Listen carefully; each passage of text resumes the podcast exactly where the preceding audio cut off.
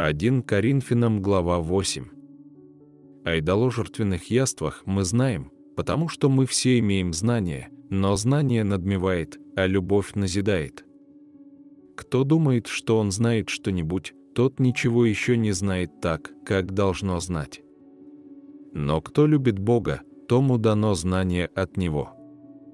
Итак, об употреблении в пищу идоложертвенного мы знаем, что идол в мире ничто и что нет иного Бога, кроме единого.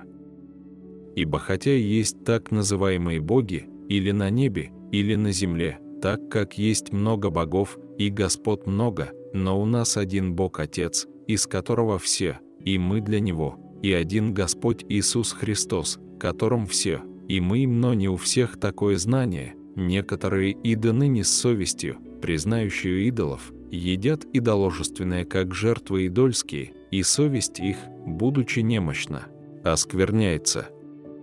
Пища не приближает нас к Богу, ибо едим ли мы, ничего не приобретаем, не едим ли, ничего не теряем. Берегитесь, однако же, чтобы эта свобода ваша не послужила соблазном для немощных.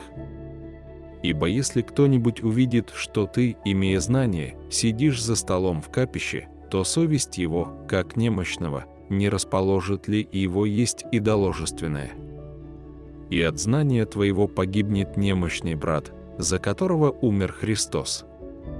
А согрешая таким образом против братьев и уязвляя немощную совесть их, вы согрешаете против Христа. И потому, если пища соблазняет брата моего, не буду есть мясо вовек, чтобы не соблазнить брата моего.